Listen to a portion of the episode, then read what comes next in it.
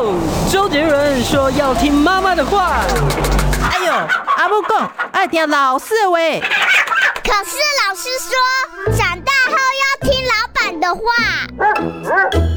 不管是谁，都要听医生的话。嗨，大家好，欢迎收听今天的《听医生的话》，我是节目主持人李雅媛。我今天为大家邀请到的是我们的老朋友啊，万方医院眼科的主任吴建良吴医师到我们节目中来，吴医师好。雅媛好，嗯，各位听众大家午安。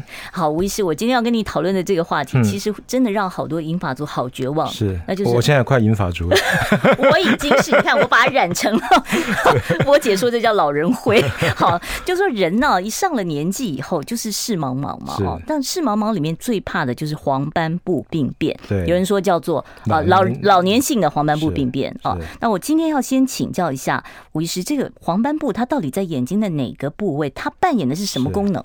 是，我们可以先看那个我们第一张的照片哈。哦，这个照片，这个这个就是我们正常的呃黄斑部。我们左边那个图其实就是眼睛的一个剖面的哈。如果我们从最前面有角膜，嗯，再进来是水晶体哈，那最后呃这个视网膜就是最后那一层组织。嗯，好，你把它当做那个照相机啊，我们常常把眼睛讲成一个照相机。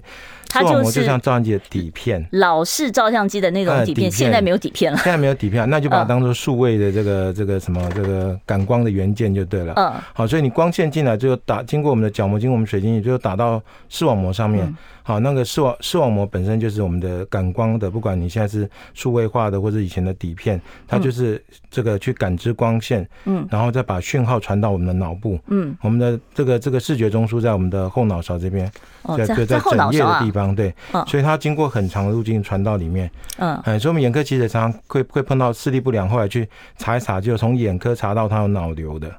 哦，所以你如果说在这个脑部长个长个肿瘤，长个肿瘤的话，它压到。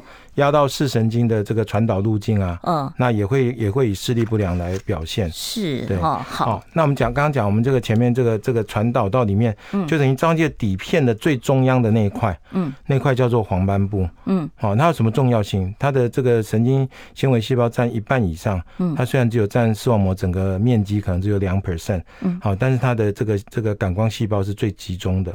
它有为什么？我们看东西要清楚，就是要我们现在要看一个人的脸，嗯，靠的就是我们的黄斑部，那旁边只是辅助的东西，所以中间的细胞特别密集，好，就是跟底片不一样，底片可能是均匀的，是。好，但是在在眼睛的结构来讲，我们中央的地方是特别重要的，嗯，就视觉的中心，因为你要开车，你要射箭，要打靶，你看的就是那个中间的地方，好就是黄斑部是我们辨别呃影像啊，辨别颜色。我们看到多彩多，哦，连颜色也是它管。对对对，我们视网膜细胞里面有分这个叫锥状细胞或者杆状细胞。嗯，那在视网膜的黄斑部是这个锥状细胞最密集的地方。嗯，那周边则是那种就杆状细胞。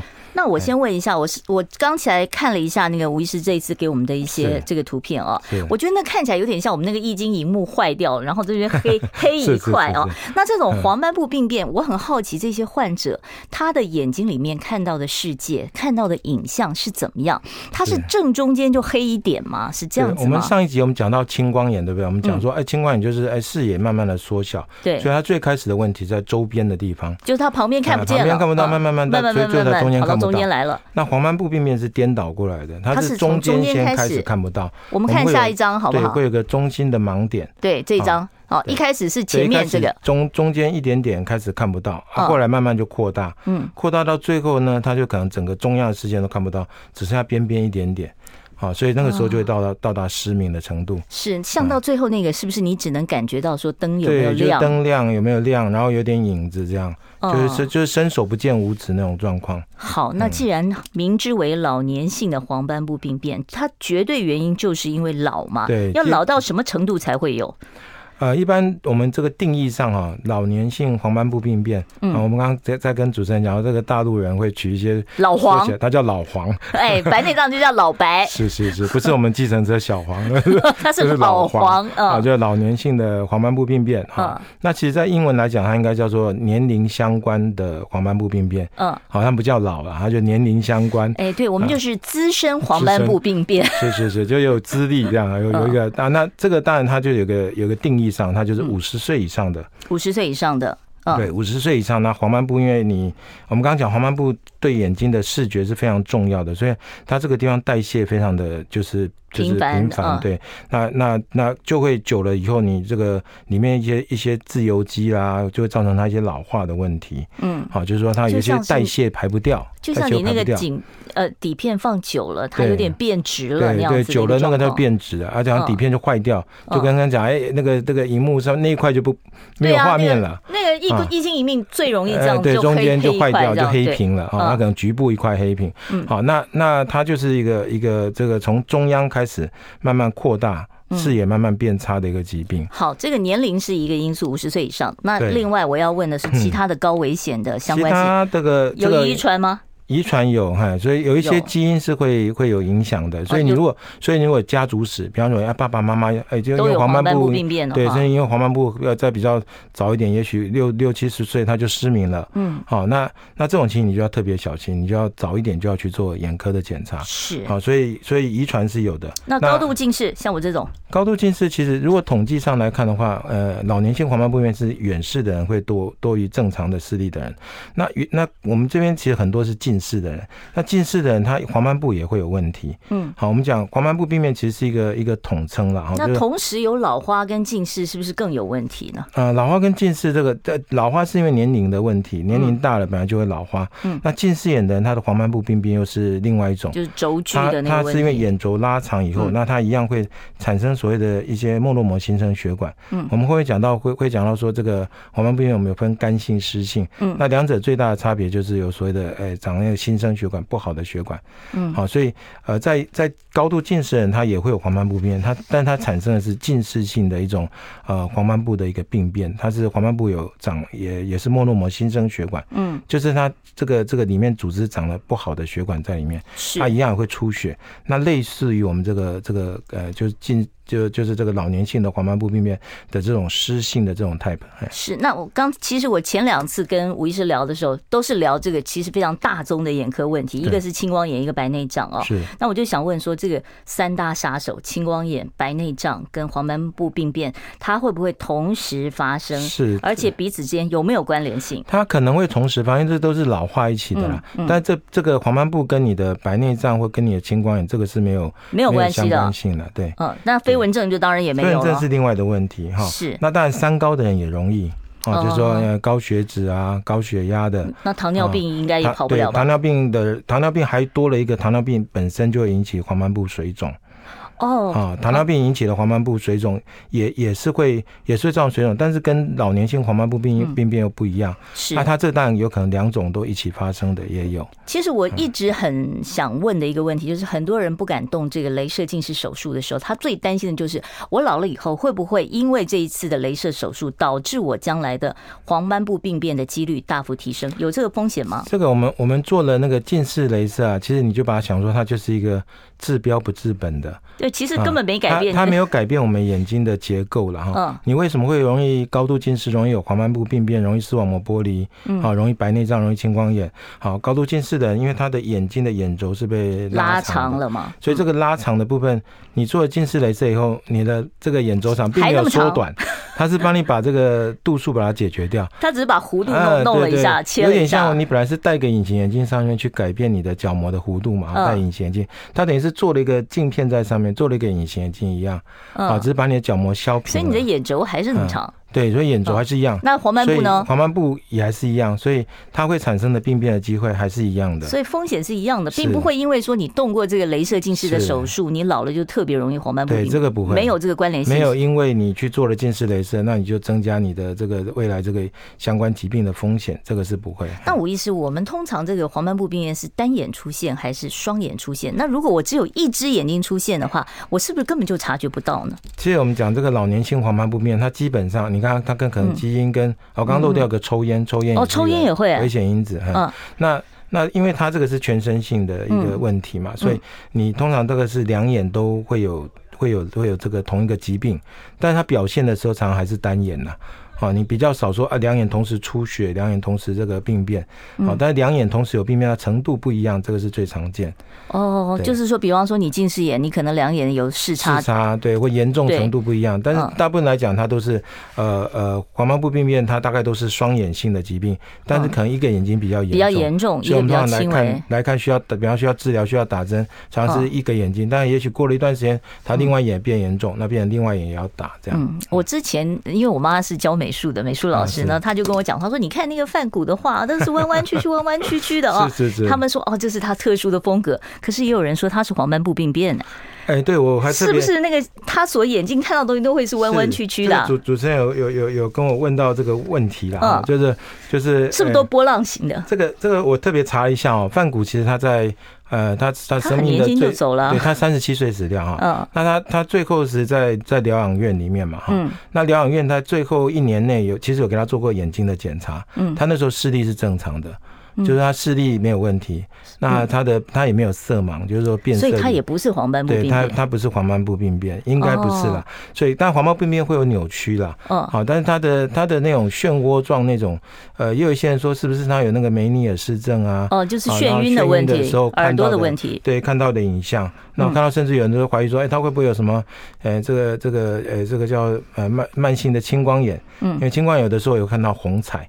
就光晕，他不是看到那个灯都是有光晕的。哦，它是像我们看那个日晕一样，外面有一圈这样子哦。但是这个大概没有太多的一个一个证据啦。啊，他比较有有比较确定哈，因为他那时候因为治疗一些精神方面的疾病，有吃那个叫毛地黄。哦，好，所以他他这个看东西有可能有一些黄黄视症。哦，就是看东西变黄是一种疾病。那是吃那个呃毛地黄的一个副作用，副作用对，就可能有可能过量吃了一些药物，所以大家都误会他了，他并不是黄斑黄斑部病，因为他没那么老。哎，对他应该他三十七岁而已啊，应该还没到我们老黄的程度。好，那有关于这个呃黄斑部病变啊，其实真的是让很多听众朋友呢呃想到都害怕。然后如果说已经有这个疾病的话，会觉得非常的绝望。到底有没有办法来遏制？有没有办法来治疗？待会儿呢，我继续来跟吴建良吴主任来来讨论这个黄斑部病变的问题。还是要拜托大家订阅一下我们的频道，我们是 I Care 爱健康啊，你只要打 I C A R E，然后呃 B C C，你就可以很轻松的来订阅我们的频道哦。好。帮个忙，充个人气。想健康怎么这么难？想要健康一点都不难哦！现在就打开 YouTube，搜寻“爱健康”，看到红色的“爱健康”就是我们的频道哦。马上按下订阅，并且打开小铃铛，就能医疗保健资讯一把抓。想要健康生活，真的一点都不难，还等什么呢？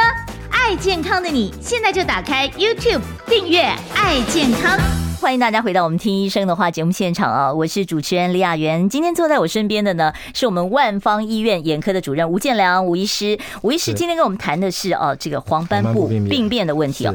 吴医师，我知道说好像在网络上面说说有一种叫做阿姆斯勒方格测验法哦，是可以让你自己检查一下我有没有这个黄斑部病变的可能。那到底这个是怎么做？您能不能教我们一下？啊，这其实很久以长久以来从从以前就有的，在一九。四五年就开始的哈，他这个叫阿姆斯特，就是那个那个设计的人的他的名字的名字啦。嗯，好，那其实就是一个方格子，就像那个围棋棋盘。对对，你把围棋棋盘拿远一点看，其实也是差不多这个样子。像你们在在在门诊的话，就就这样一张啊。对对对对，这个这个是呃这个国建署网站上面就大家就可以去 download 下来的。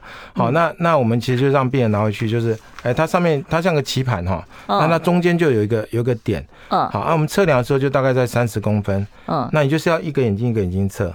哦，要距离三十公分，对，距离三十公分，然后是九十度的角度摆着吗？九十度，对，九十度摆着。嗯，那你就就是对着这个这个点，正中间的那个正中间有一个黑点。嗯，好，那你就就是盯着它，固定在那个点看，然后你就在在观察说，哎，我周边这边旁边这些线呐，有没有弯曲，有没有扭曲，或者有个地方会不会看不到？哦，会不会就是糊糊的，好像那个液晶萤幕黑了一块一样？那我们像像我们萤幕上面右。右边的那个地方就右上角，它这个这个又扭曲。可是它不在中间呢，不一定在中间，不一定在中间。但是它这个看的范围就是我们的所谓的黄斑部的位置。哦，所以它只要有水肿、有有出血啊，那你看到，然后出血的时候挡到视线，它就变成黑的。嗯，好，那水肿的时候它会有点扭曲。嗯，好，就是好像好像这个这个底片泡了水，它变成不是平的。嗯，好，那看到的影像也是跟着就是会像波浪状一样，是就会有扭曲的问题。其实我刚刚私底下在跟吴医师讲，我说，哎，那个中秋节烤肉，家家都买 烤肉架呀、烤肉网啊，烤肉网就是四四方方的格子嘛，对不对？你在中间贴个黑点，然后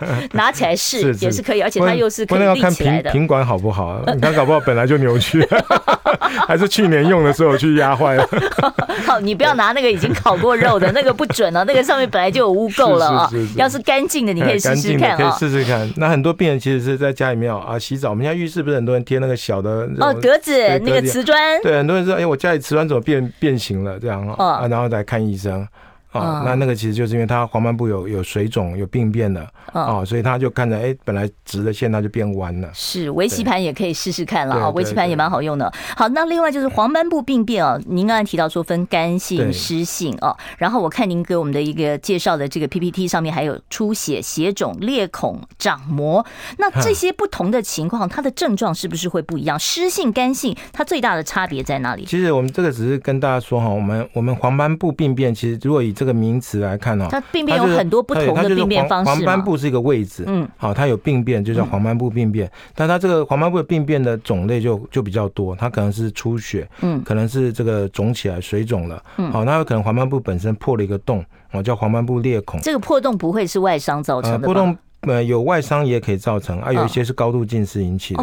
好，那破洞有时候严重的时候会造成视网膜剥离，因为它有个洞，水灌进去就视网膜掉下来。好，所以所以那个都是需要手术，还有包括呃可能长一层薄膜，就刚好长在黄斑部。对，黄斑部的前面，我们叫黄斑部前膜或者是黄斑部皱褶。那是不是以前那个讲的那个眼翳的那个？啊，不是不是，眼翳是在外长在外面的，对，它是长在里面。对，眼翳你看我们以前教科书说要去舔掉。胡铁花。好，那那那个那个这个图的那是表面的东西。好，那一般可能是一些这个角膜的发炎。啊，或者像翼状赘肉这一类的疾病，是对，好，所以它有很多个种类。但我们今天的的主题，大概主要是指的应该是黄斑部，一般没有特别没有特别去指出哪一种病变的话，基本上讲黄斑部病变，通常是指老年性的黄斑部病变。老年性黄斑部病变最常见的是什么？就出血。最常见它就是会出血，也会水肿这样。是好，对，那它它不至于会，通常不是会不会有裂孔或长膜，但这个有可能跟它的黄斑部病变呃一起发生，这个是有可能。是，那这个黄斑部病变它会影响你看东西的这个变色能力吗？你会突然变色吗？会世界变黑白这样？呃，也到到这个这个眼眼睛的我们的黄斑部哈，它我们刚刚讲过，它其实是主要是锥状细胞。嗯，锥状细胞跟杆状细胞两个两个不同的种类的细胞哈，就锥状细胞它是跟颜色有有关系的。嗯，我们变色的能力主要就是靠黄斑部。嗯，好，我们如果在夜间的时候你看东西，其实颜色就不会那么的明显。明显了。好，那因为那时候夜间你都靠周边的这个视网膜用杆杆状细胞，所以黄斑部。受损的时候，它大概呃，像这种黄斑部病变的人，大概有一半以上，它的这个这个变色力其实有变差的。那这样他就开车就不安全了。你红绿灯都看不出来的话，是那其实最重要是视力会下降。哦，它会快速下降吗？对，它它如果啊，我们就就如果说是它产生这个所谓湿性的黄斑部病变，它有可能几天几个礼拜内就视力就急速下降。哎呦，好，所以它那样当然就没有办法开车。所以湿性是更危险的。对，所以他看他不能开车的原因是因为视力变差了。嗯，好，那当然你如果严重到已经红绿灯分不清楚了啊，嗯，那个那个时候当然黄斑部已经都坏的差不多，嗯，那时候那时候干绝对是不能开车。所以干性的反倒是它的这个进展是比较缓慢。干性的就是它是一个病程是比较慢啊，走这种呃缓慢的一个萎缩的路线。是，那我们可以看出，哎，干性的一个一个一个照片哈，在呃对这张哈，这张是属于干性的，是 A B 还是 C 啊？就这个是不同的不同的不同的角度而已。对对对，中间这个是整体的状况。这个左左上方 A 图，这个是一个所谓的彩色彩色的图片。好，那你看中间哎，哦有一些黄黄白白的东西。哦哦。那个那个就是所谓的一些哦老化的产生的一些一些斑块。哦，斑块。我们又叫隐结或叫玻璃体油，它就是长一些东西。长在中间了。对，那其实就是代谢代谢不掉的那个废弃物。嗯。等眼睛里面代谢的。沉淀在那。对，沉淀在那边沉积物了哈。啊，其实。实就是老化的一些斑块。那这些东西呢，它慢慢越来越沉积越来越多的时候，哈，那右下角那个是一个这呃这个自自体荧光的一个照片。那左下角这个 B 图呢，就是我们现在很常用的叫 OCT 的检查，叫光学断层这个扫描的啊，光光学同调断层扫描，就是一个断层扫描，但是它去扫描你的视网膜。嗯，但是你听到断层扫描，不要想说，哎，它是放射线，它不是，它是光学的。哦哦。所以它不会伤眼睛，没有放射线哈。因为最近辐射很红。哈哈。好，那那它这个你。要看到这个图啊，它这个 B 图那边看到它底下好像会有一层白白线弯弯曲曲的，嗯，它正常是平的啊，正常，所以它这个已经很明显的有病变了嘛，对，就变成高低起伏这样。嗯，这有点像水垢啊，那看起来，对对对对，就像是那个热水瓶里面长久使用以后，差不多就脏了一些脏东西啦。嗯，好啊，它它沉积在久了以后，它就可能会会慢慢让你的黄斑部变得萎缩。我们看下一个图的话，就可以这样看到哦，它中间那个一整块就变黄黄，这个这个叫地图性萎缩哈，就是。就是它的整个这个这个中间那块，就是反正就是萎缩掉了。它是所以它的视野是从中间开始消失的。对对对，所以它那那块萎缩的地方，它就看不到了。是好，我想我们要稍微休息一下啊，待会儿呢，对于大家最关心的怎么治疗黄斑部病变，我待会儿再来请教吴建良吴主任。我们稍微休息一下，待会儿呢再回到我们的现场。我今天只有十分钟的时间可以开放 call in 啊，所以我在三十八分的时候会开放现场的 call in 专线。如果听众朋友你有任何黄斑部病变方面的问题或眼科的问题，到时候都欢迎大家可以拨电话进我们的节目现场。我们要稍微休息一下。我关心国事、家事、天下事，但更关心健康事。我是赵少康，推荐每天中午十二点在中广流行网新闻网联播的《听医生的话》。我们邀请到的都是国内数一数二的医疗权威，给你一个小时满满的医疗资讯，让你健康一把抓。除了收听以外，还要到 YouTube 频道上订阅 “I Care 爱健康”，按赞、订阅、开启小铃铛，爱健康三支箭，一件不能少。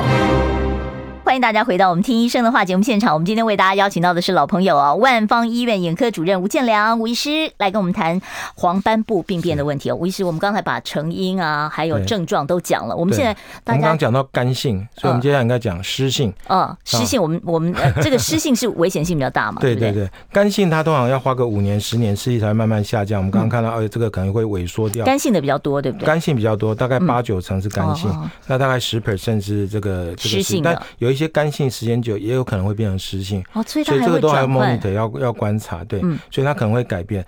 那湿性的重点是湿性，就是它会产生所谓的莫诺膜新生血管，嗯，就是就是它眼睛里面会长不好的血管，那这不好血管它有时候就直接爆掉，爆掉之后视网膜就整个出血，哇，那一出血它可能就完全又看不到了。哦，所以它会变，所以它会瞬间失明，对，会瞬间你中间出现盲点。这不算眼中风，对不对？呃，不一样，这跟眼中风跟眼血栓没有关系，跟血栓没有关系。眼中风的话就是血管阻塞，它也会出血了，嗯，但是这个成因是不一样。嗯，它出血是是因为血管没有办法回流，比方说我静脉塞住了，血回不去了，那视网膜上面就会出血。嗯，但是症状呈现出来是一样，就是眼前一抹黑，就对，症状什么都看不到，就看不到。对，但但是这个这个黄斑部的话，因为它出血，如果范围不是太大，那它就是哎会会出现中央一块不清楚，或是模糊，或是黑点。就是它会有中心的一个盲点，这样看不到。那这可以处理吗？可以治疗吗？就就是如果它是一个湿性的，它因为病程很快，它有如果不治疗，它可能哎在这个是要挂急诊的，是不是？呃，也还不用啦，就是要门门诊，然后可能现在健保都有呃这个特别给付这种呃所谓的特效药哈，它是一种一种抗体啦，抑制我们的这个呃血管增生因子。就是一个抗抗血管增生的一个药物，嗯，好，那一针的呃以前大概三万多，现在大概两万多。那健保申请现在大概呃一次最多一个眼睛可以申请到十四针。这是注射的吗？注射的，就是我们刚刚在跟主持人聊到，就要把针啊打到眼睛，好，就从眼白的地方 去打，啊，当然那是特定的位置，你不不不是随便乱插针都可以，啊，那个会伤到眼睛，啊，我们会选这个适当的位置。然后把针打进去，这个针的效果是怎么样？就是它阻止它再增生，那是不是就说它已经呃，如果说已经因为出血造成的视力损失，还可以回得来吗？对，它可以回得来，这个、哦、可以回得来，这个以、哦、这个算算眼科在视网膜治疗非常重大的一个进步，这个大概最近十几年才开始有，所以现在没有什么用镭射来处理的，嗯、都是直接打针了。在更早以前，就是还没有这个药物之前，嗯，我们看这个有一个最后一张好了，我们直接看最后一张，直接看最后一张，对，最后一张，你看这个这个这这个左边呐，嗯，它这个这个视网膜中间其实有，大家仔细看，可能中间那边有红红的那个出血的地方，嗯，哦，那是出血，对，那出血。那我们下下面那个黑白的图就是它它这个 OCT 哈，就是说一个做那个视网膜扫描，就发现那个地方肿了一块了，对不对？有水黑黑的，那就有积水。那你看右边就是打了一针以后，哦，有没有水不见了？就平了。好，那这个人病人视力就进步了。好，这个这个就是现在这个药物治疗的一个一个非常神奇的效果了。你过去这些病人，我们可能就只能叫啊，就反正就休息啦，吃一点叶黄素啦，然后看他会不会慢慢好。会好吗？我现在最绝望的就是会不会好啊？以前是没有办法，以前那种这样黄斑部病人是基本上很难去改善。嗯，好，你你只能延缓它的恶化。对，那但是现在因为有药物的关系，所以他病人哎，可能打了针以后，他自己就恢复了。那这个的效果是每个人都可以有效吗？还是说见仁见智，不见得有效？他他就是平均起来是一定是有效，平均啦。但当然有的人效果特别好，有的效果差一点。但至少他打针可以让你这个病人的视力可以维持了，嗯不会说哎一下掉到都都一下很快快快速就看不到了。那这个针它的效力是多久？它是说，因为这个像干性的话，它是慢慢慢慢慢慢坏下去的嘛。那我几年要打一次呢？没有，现在大部分来我们刚刚讲健保申请，他如果呃这个老年性黄斑部病变，嗯，好，那我们做了一些检查，然后跟健保就要专案申请，因为费用高嘛，嗯，好，那一申请下来，第一次会有一个八针的一个一个量给你。那为什么八针是一只眼睛就八针？一只眼睛就要给八针，一只眼睛最多给十四针了。目前，好，在在有一些国家是没有限针数，一针就两万多噻？对，一针就两三万。好，那那其实我们台湾算是还收费便宜。我上次有个病人，呃，这个这个索马利兰的一个一个部长来台湾看，他说在国外打一针就打六万。台币啦，折合成台币，那他要打八针，一只眼睛就要打八针，对对对，那可以维持多久？啊，他打八针是这样打，我们一般是每个月打一针，先打三个月，嗯，啊，三个月之后看情况，情况好我们就开始延长时间，嗯，那有时候延长到可能三四个月才需要打一针，嗯，好，所以这八针至少可以撑一年多的一个时间。哦，我还以为可以撑个十年。啊，没有没有没有，十年就有点快，但随着你的疾病的这个稳定下来，他打的时间就可以慢慢拉长，啊，所以他如果哎打的效果还不错，那健保就可以再申请。后面的针，那目前以前最早没有这么多针，以前最早只有七针。嗯，那因为这些病人七针其实真的不够了。嗯，后来健保就放宽，所以现在可以最多到十四针。那每次追加还是要追加到八针那么多吗？还是没有没有就追加一针？追加一针一针这样打，对对。后面可能也许几个月打一针，哦，也许三个月啊四个月打一针。那不管干性湿性都是可以用。干性没有办法打，干性也没办法申请，因为干性打针是没有用的。哦，所以换句话说，就是那种急症的、比较湿性的、湿性的，那只有等于百分之二十的患者是符合这个条件的。那所以干性的黄斑部病人目前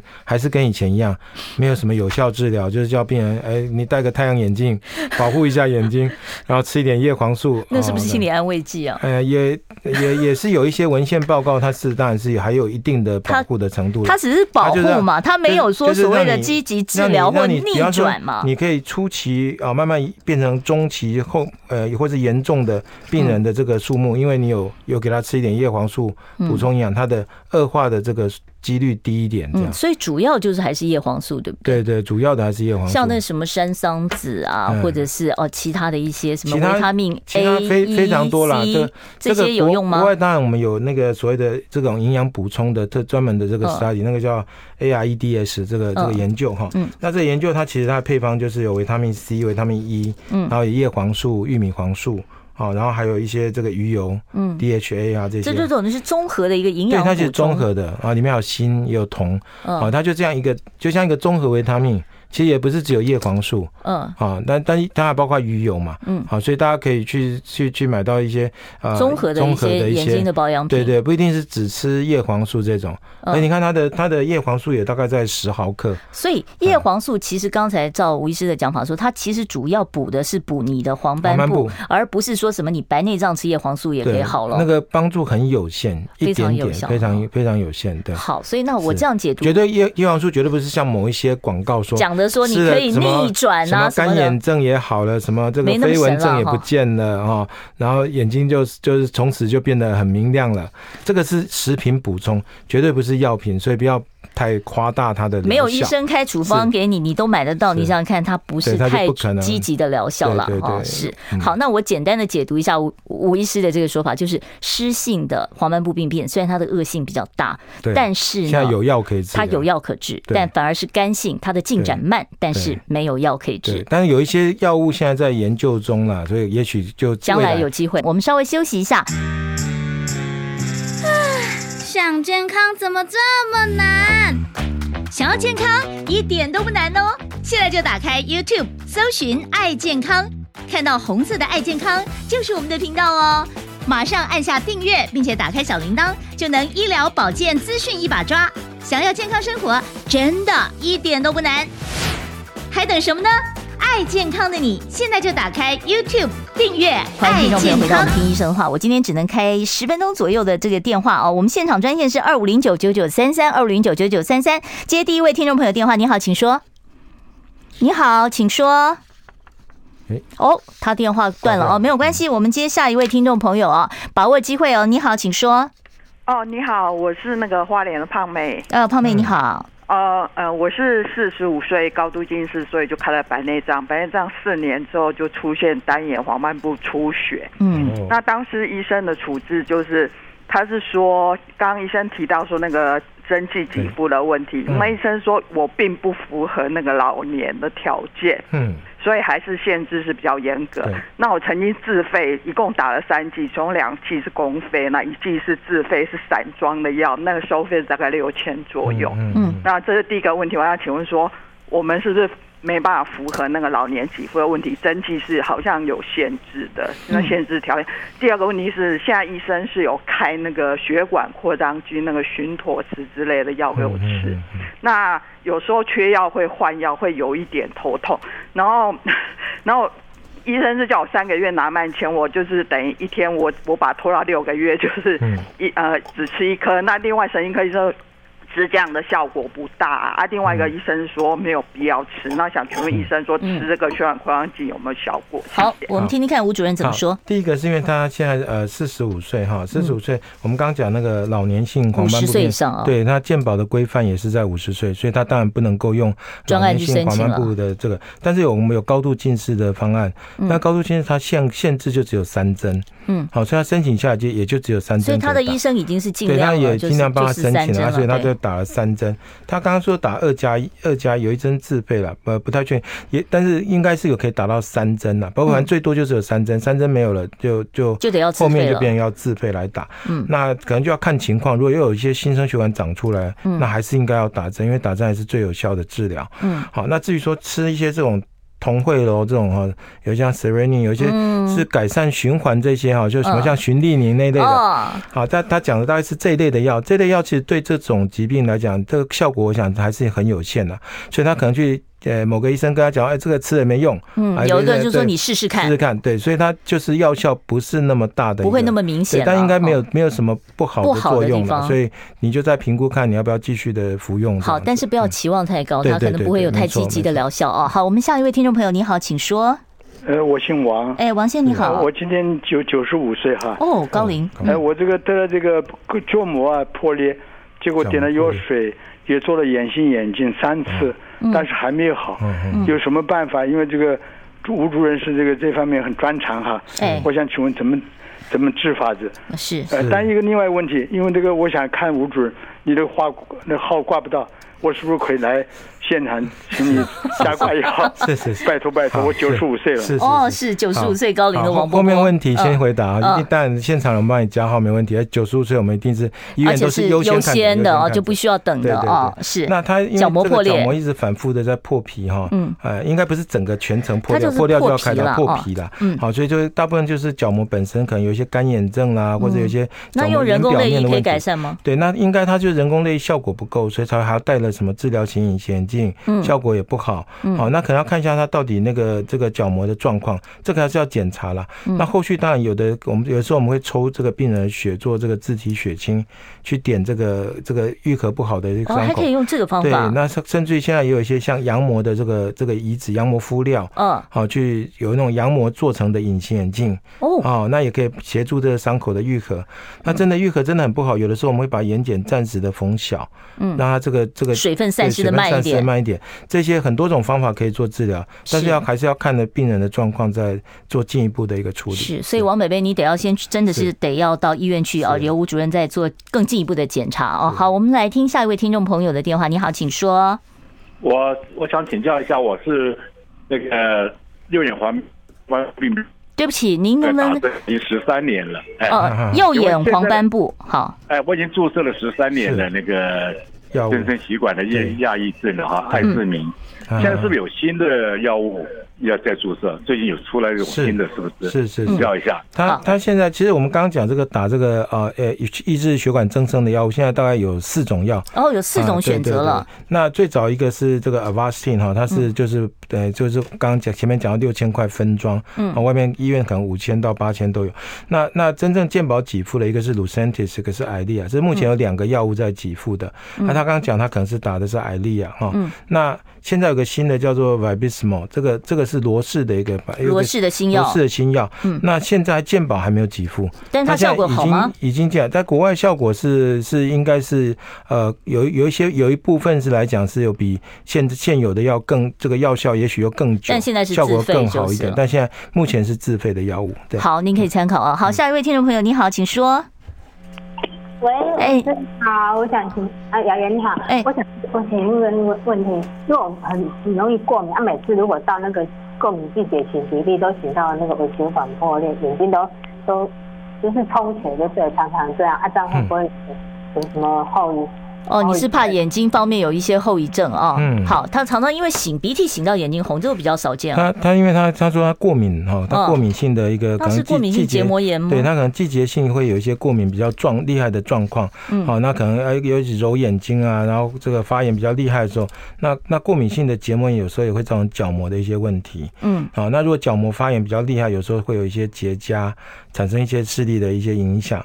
所以所以还是要去给医生看，要要。如果过敏比较厉害，还是要治疗啊，尽量最重要是不要去揉眼睛了。啊，就是说用冰的可以，对，冰敷可以，对对对。雅媛是专家，这个 因为我自己就是 常常眼睛痒起来受不了啊。是是是。好，因为这个时间的关系啊，我呃，我们应该是恐怕再没有办法再接下一位听众朋友的电话了。但是网络上面的问题，我们看看啊，请问老花一定要治疗吗？老花当然就是老花，就是我们矫正而已嘛。对，就矫正，而且最简单就是眼睛来矫正。那是不是一定要？现在当然房间有一些类似手术的方式。哦，老花也要用镭射啊？用镭射，或者哦呃，比较白内障，你也可以选择多焦点来治疗。嗯。但这个就是看你的一个选择性的呃。你对视力的要求视力要求了？那原则上是以以眼眼镜为主的哈。嗯，是。老花眼镜就可以。好，我在这边因为时间呃只剩下大概一分钟左右啊，我可能没有办法接听其他听众朋友的电话，但是我要请这在在 YouTube 上面。留言的听众朋友，你可以稍微等一下，待会儿等我们节目呢，在广播部分结束之后，啊，您这几个问题，我们再请现场的这个吴医师呢，来给大家做一个答复啊。呃，吴医师最后是不是帮我们做一个三十秒的综合提醒啊？就是这个黄斑部病变到底有没有办法预防？是我们讲预防最重要还是以那个防晒。因为因为紫外线是这个造成黄斑部病变的一个，不管是白内障或者黄斑部都是这样。好，那另外黄斑部跟我们用过度用这个三 C 也是有关系。嗯，啊，因为三 C 里面这些蓝光哈，对眼睛对蓝光也有可能有一些伤害。嗯，啊，所以这个部分就就是我们要啊戴太阳眼镜，然后这个要适度的呃控制你用三 C 的时间，嗯啊，避免一些蓝光的伤害。嗯，啊，那那另外补充适当的营养啊，最终还要运动。像我们这种慢慢，像我这样慢慢变中广的身材，也是高危险群。